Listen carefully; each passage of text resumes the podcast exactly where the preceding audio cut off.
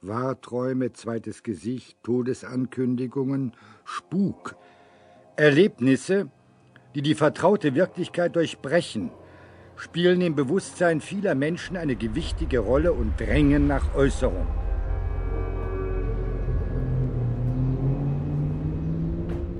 Am Straßenrand ist eine Frau gestanden. Ein wenig alte mit einem schwarzen Gewand. Und weil es geregnet hat, habe ich es mitgenommen. Viel geredet hat es nicht, aber auf einmal fängt es an.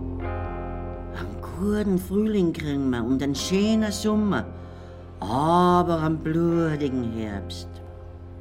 Wie meinen Sie denn das jetzt? Frag zu ihr um. Und da ist der Platz leer.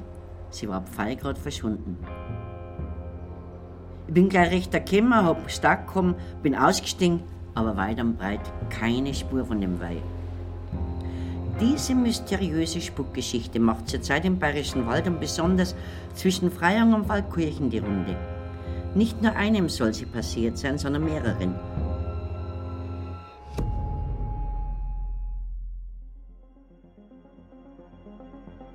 Das ist die Radiodoku mit der Serie Blutiger Herbst eine bayerische Geistergeschichte. Folge 1. Die Frau in Schwarz. Mein Name ist Johannes Nichelmann.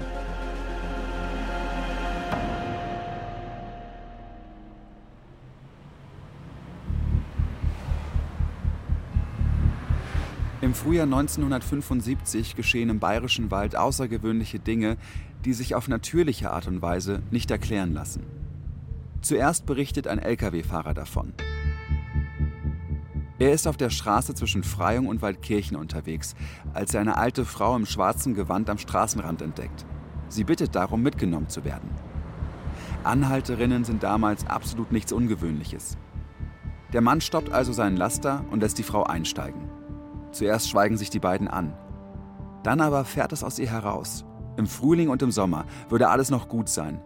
Aber dann würde es einen blutigen Herbst geben, der Mann am Steuer dreht sich erschrocken zu ihr. Er will wissen, was sie damit meint. Aber da ist die Frau verschwunden. Einfach so, weg, als wäre sie nie da gewesen. Das ist die Legende von der schwarzen Frau. Also in Freyung hat sich das dann so entwickelt, dass das nicht einmal passiert ist, sondern es ist verschiedenen Kfz-Haltern passiert, die die Richtung gefahren sind, von Freyung nach Waldkirchen. Die Polizei schaltet sich ein. Auch die Kirche diskutiert mit. Zeitungen aus der ganzen Welt berichten über die Geschichte. Sogar Wissenschaftler interessieren sich für die rätselhafte Erscheinung. Was damals wirklich passiert ist, ist bis jetzt unklar. Bis heute fragen sich Leute, wer oder was da gespukt hat. Also die schwarze Frau ist nicht aus der Welt. Das muss man mal ganz deutlich sagen.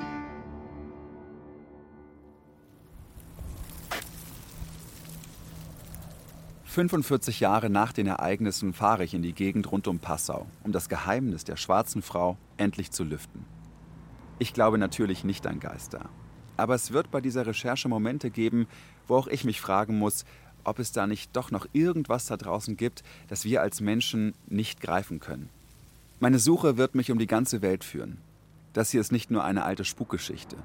Es geht um Glauben, um Journalismus, und um Zeiten des Umbruchs. Ich starte in Freyung. Die Kreisstadt liegt nah an den Grenzen zu Österreich und Tschechien. In einem Seniorenheim bin ich mit Hans Gruber verabredet. 1975 ist er Ende 30. Okay, mache ich. Dankeschön. Außerdem ist Hans Gruber damals Bürgermeister einer kleinen Gemeinde in der Gegend und für stattliche 43 Jahre der Kreisheimatpfleger. Es gibt also nichts, was ihm in den letzten Jahrzehnten hier entgangen sein könnte. Natürlich auch nicht die schwarze Frau. Vielen Dank, dass Sie so spontan sich Zeit nehmen für mich. Ja, um Zeit geht es eigentlich bei mir sowieso nicht mehr. So, es ist zwar ein kleines Kabinett, aber da haben wir wenigstens. Ja, das ist doch super. Damals ist ja das alle zweiten, dritten Tag in der Zeitung gestanden. Und alleweil wieder ist die schwarze Frau aufgetaucht. Ich war damals Bürgermeister in Kumreuth und da ist man natürlich sowieso sehr sensibel für solche Geschichten, weil sich natürlich unsere Dörfler zu Kumreuth haben sehr viele Dörfer gehört Und da ist man deswegen so sensibel, weil manche fragen dann in der Doppelfunktion Bürgermeister und Kreisheimatpfleger, was warst denn du? Und ihm habe sagen müssen, ich weiß nicht mehr, wie es ist. Weil das hat dann irgendwie Ausmaße bekommen. Ja, man durfte nicht lachen und lächeln. Also die haben es auch ein bisschen ernst genommen. Die haben es ein bisschen ernst genommen. Ja, da die schwarze Frau, die schwarze Frau. Natürlich gehen sofort die Spekulationen los. Wer soll denn diese schwarze Frau nun sein?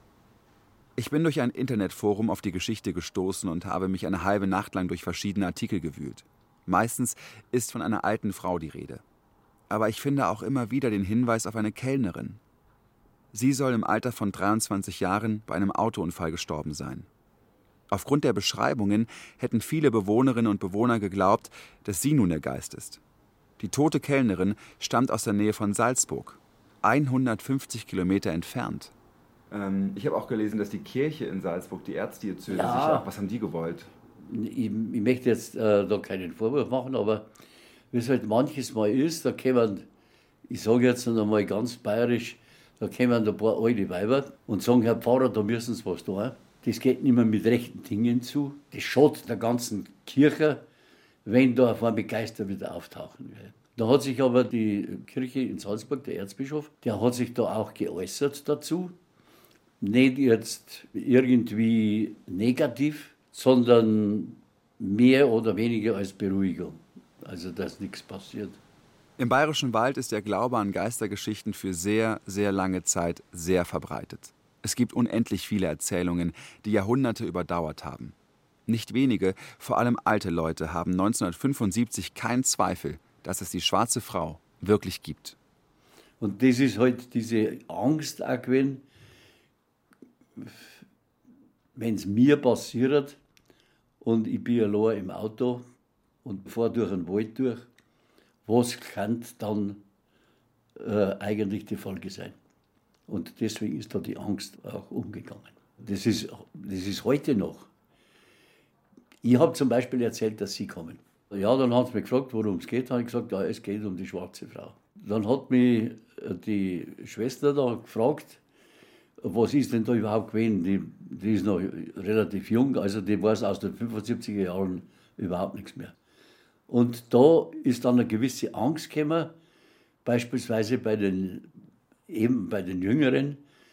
Das haben die ernst gemeint. Das haben die, ernst, die haben das ganz ernst gemeint. Die haben sich in die Situation versetzt.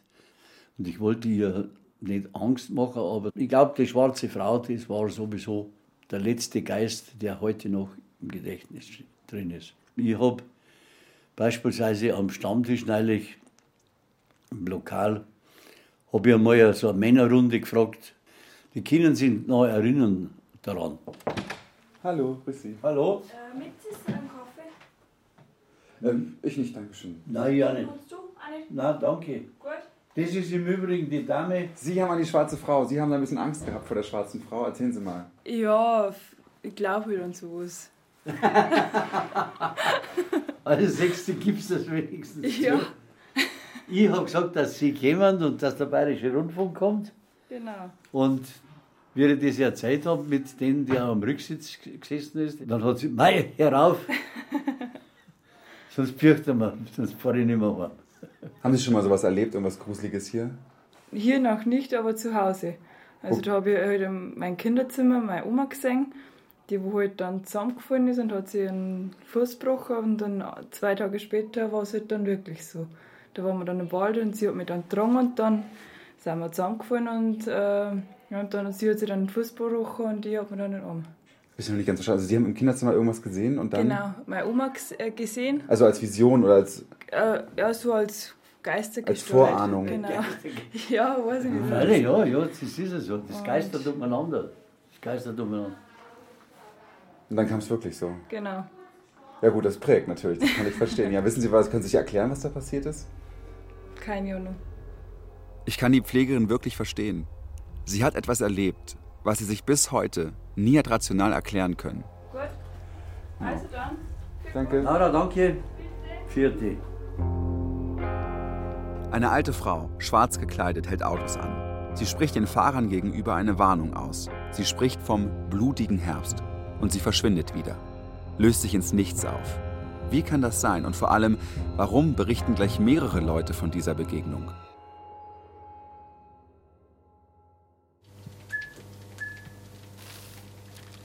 Im Archiv der Passauer Neuen Presse. Die Tageszeitung berichtet damals ausführlich über das Phänomen. Ich durchwälze den gesamten Jahrgang 1975, vom 1. Januar bis zum 31. Dezember. Ich überfliege jede Seite, lese jede Überschrift. Gesundbeter hoch im Kurs. Das verbürokratisierte Gesundheitswesen würde dafür sorgen, dass Naturheiler guten Zulauf hätten. Am 26. März wird von einem wissenschaftlichen Vortrag in der Gemeinde Untergriesbach berichtet. Das Thema unbekannte Flugobjekte. Die Veranstaltung habe viele Interessierte angezogen. Gleichzeitig lese ich von zahlreichen Selbstmorden junger Menschen. Die werden damals noch regelmäßig gemeldet. Außerdem lese ich von 2096 Verkehrsunfällen mit 59 Toten und davon, dass jeder fünfte Arbeitnehmer im Raum Passau arbeitslos ist. So viele wie seit 15 Jahren nicht mehr. Außerdem sehe ich immer wieder Anzeigen für eine Filmkamera. 998 D-Mark für die Noris 10 MR. Das alles wird für diese Geschichte noch wichtig sein.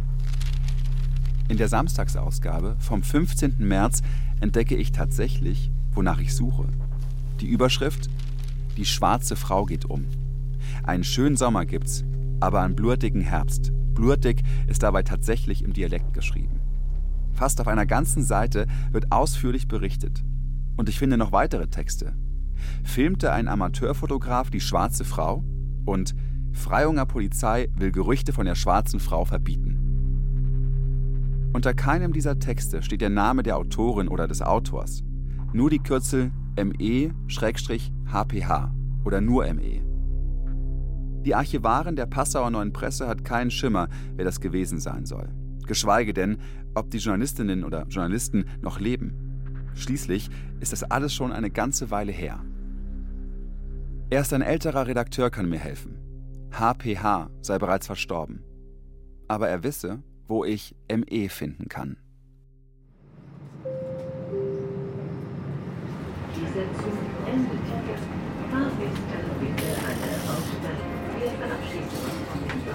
Mit dem Zug brauche ich eine Dreiviertelstunde von Passau nach Deggendorf.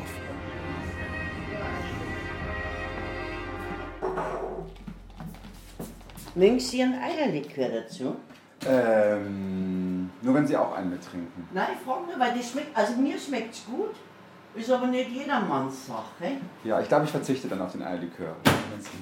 Hinter dem Kürzel ME steht Cornelia Wohlhüter. Sie ist Vorsitzende des Seniorenclubs. In der Küche des Vereins macht sie uns gerade zwei Eiskaffee mit extra viel Vanilleeis und Sahne. Sieht ganz großartig aus. Vielen Dank. Ja, ja, so schöne Kugeln, gell? Als ich sie vor ein paar Tagen angerufen habe, hat sie gleich einem Treffen zugestimmt.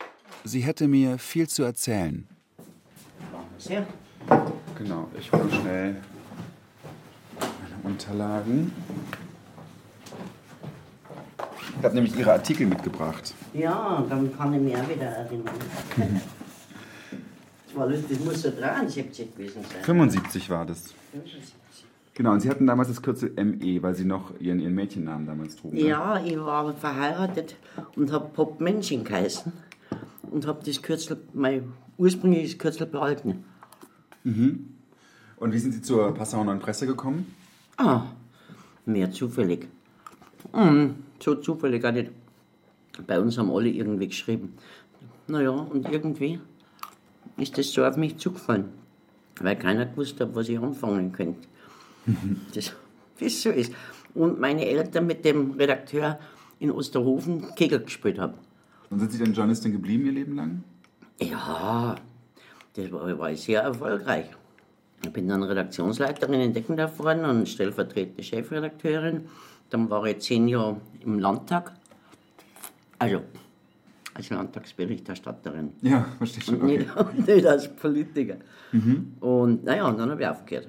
Während Frau Wohlhüter und ich unsere Eiskaffees schlürfen, fällt ihr Blick auf die Kopien ihrer Artikel von 1975. Ist ja klar. Also da ist so eine Geschichte, ich glaube, ich kann mich dunkel erinnern, vielleicht hat sogar mein, mein damaliger Chef mitgebracht. Der hat so Geschichten gerne und hat mir immer zu abenteuerlichsten Reportagen geschickt und bin einmal im Zirkus aufgetreten bei so einem Schwertstecher äh, und habe gedacht, das ist alles ein Trick, dabei ist das echt gewesen. Äh, und ich musste das in, ich bin ja nicht gerade zierlich und habe kaum in die Kiste gepasst und musste also dann schnell üben, wie man das den Schwertern ausweicht. Also der hat immer gute Ideen gehabt.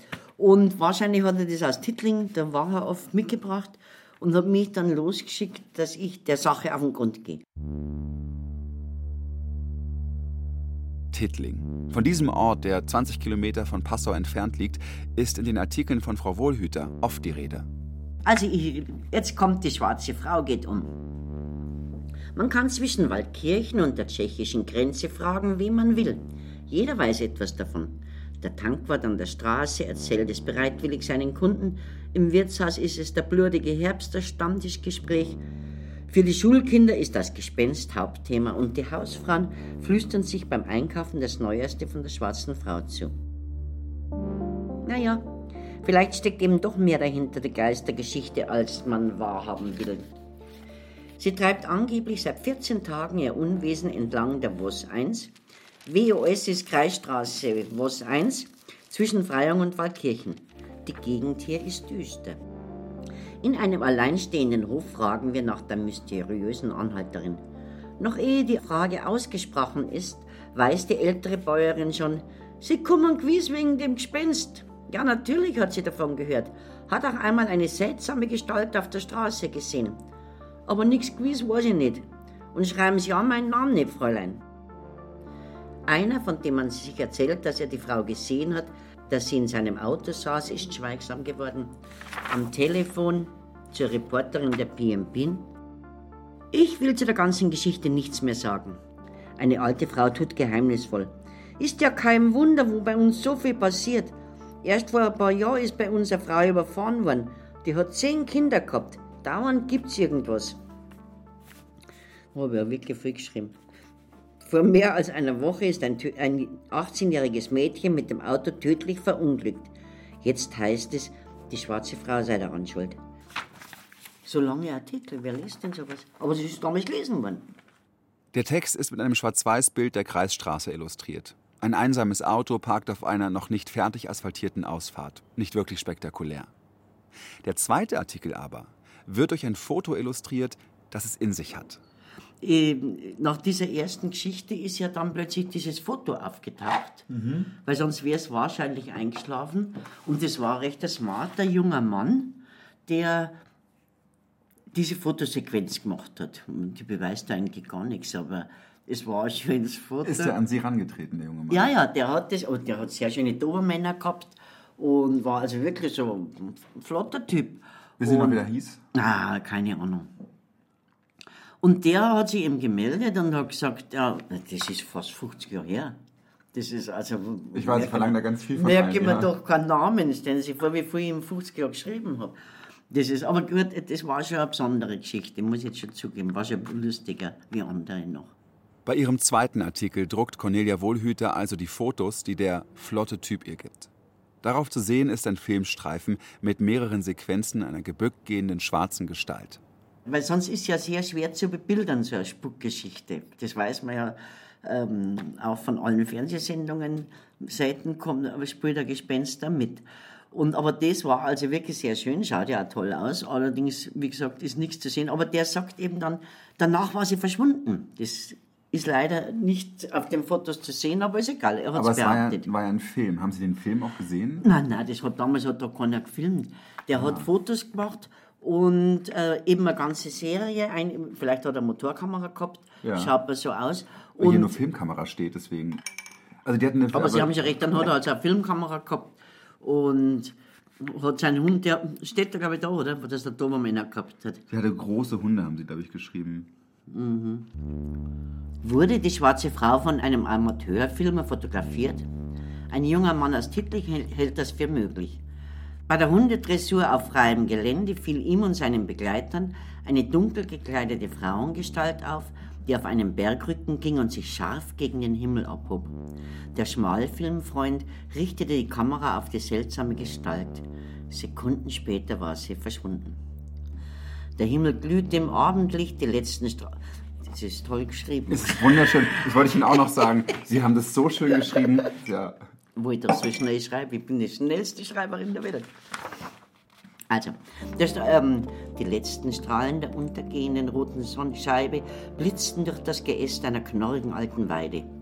Der junge Tittlinger, ein 22-jähriger Laborant, erzählt. Wir achteten nicht weiter auf die Umgebung. Plötzlich sah ich auf dem Hügelkamm eine seltsame Gestalt entlang starksen. Die Frau hatte keine Tasche bei sich, das fiel mir auf. Die Szene war so merkwürdig, dass ich meinem Freund, der gerade filmte, darauf aufmerksam machte. Schau mal die an, die würde gut in einen Gruselfilm passen. Auch die Hunde waren aufmerksam geworden. Sie rannten plötzlich auf die Gestalt zu und bellten laut. Beides ist ganz ungewöhnlich für meine Hunde. Dicht vor der Frau machten sie Halt und bellten aufgeregt. Die Frau drehte sich nicht einmal um, das kam mir komisch vor. Als wir wieder hochschauten, war sie verschwunden. Normalerweise aber hätten wir sie noch sehen müssen. Selbst wenn sie wie ein junges Mädchen gerannt wäre, hätte sie nicht aus unserem Blickfeld verschwinden können. Soll ich noch weiterlesen? Ja, gerne. Bei den zufällig entstandenen Szenen mit der Frau im Hintergrund gibt es keinen Trick. Der Schmalfilm ist nicht geschnitten, nicht retuschiert. Freimütig zeigte der Laborant den ganzen Film vor und lässt ihn auf Verlangen auch prüfen. Aus. Schöne Geschichte. Können Sie sich vorstellen, dass die, die Ihnen diesen, diese Filmstreifen hier gezeigt haben, dass die sich einen Scherz mit Ihnen erlaubt haben? Na, na hätte ich gedacht, wenn ich es nicht selber gesehen aber ich weiß, die waren, die waren bei uns in der Wohnung und ähm, mein damaliger Mann war eben Fotograf und der war vorher auch war bei der Bildzeitung ein paar Jahre, bevor er mit mir nach Passau ist. Und der hat sich den Film genau angeschaut. Und damals gab es noch keine. Also, um da ein Foto zu verändern, das hätte man gar nicht gekannt. Aber Sie, die saßen also bei Ihnen zu Hause, die haben Sie besucht und Sie haben gesagt, ja, ist nachvollziehbar, Ja. gucken wir. Aber wir haben mir das ja nicht geglaubt. Wir kamen damals eben ziemlich neu von der Bildzeitung, mein Mann und ich. Und da ist, das, da ist ja so ein Foto natürlich toll. Wenn da jemand, selber darf man es nicht bringen, aber wenn jemand kommt und sagt, das war aber mysteriös und mir, uns ist das schon so komisch vorgekommen, dann haben wir gleich gesagt, uh, das ist aber gespenstisch, dann kann man das natürlich bringen. Ja, und, na, und vor allem, wir haben damals eine Docke gehabt und deren Dobermann und von Hundbesitzer zu Hundbesitzer haben wir natürlich, sind wir davon ausgegangen, dass das ein ehrlicher Mensch ist. Nein, der hat Verstehe. einen, der, aber der hat einen, wirklich einen guten, also kann, ich darf den nie mehr erkennen, aber ich weiß, dass er einen guten Eindruck gemacht hat. Mich verwundert, wie Cornelia Wohlhüter damals an die Sache rangegangen ist. Auch wenn sie das Ganze nicht wirklich ernst genommen hat, einige Menschen haben es. Im Frühjahr 1975 geht die Angst um im Bayerischen Wald. Wer sind die Männer, die mit Cornelia Wohlhüter Kontakt aufgenommen haben? An die Namen kann sie sich nicht erinnern. Wenn ich aber herausfinden will, was damals wirklich passiert ist, muss ich an sie herankommen. Und so geht's weiter. Es macht außerordentliche Schwierigkeiten, sich von der Realität eines so beunruhigenden Phänomens, wie es das Vorauswissen ist, überzeugen zu lassen. Also er war halt irgendein Sonderling. Also aufgrund dessen, dass er diese Tiere da hatte, also ob das jetzt die, diese Riesenschlangen waren oder keine Ahnung. Die haben sich dann gemeldet und haben Patrouille gefahren. Als das kleine Mädchen im Begriff war, aus dem Auto auszusteigen, bat der Taxifahrer, sie zu warten. Er würde ihr die Autotür öffnen. Er sagte mir, dass als er dies tat, sie einfach verschwunden war.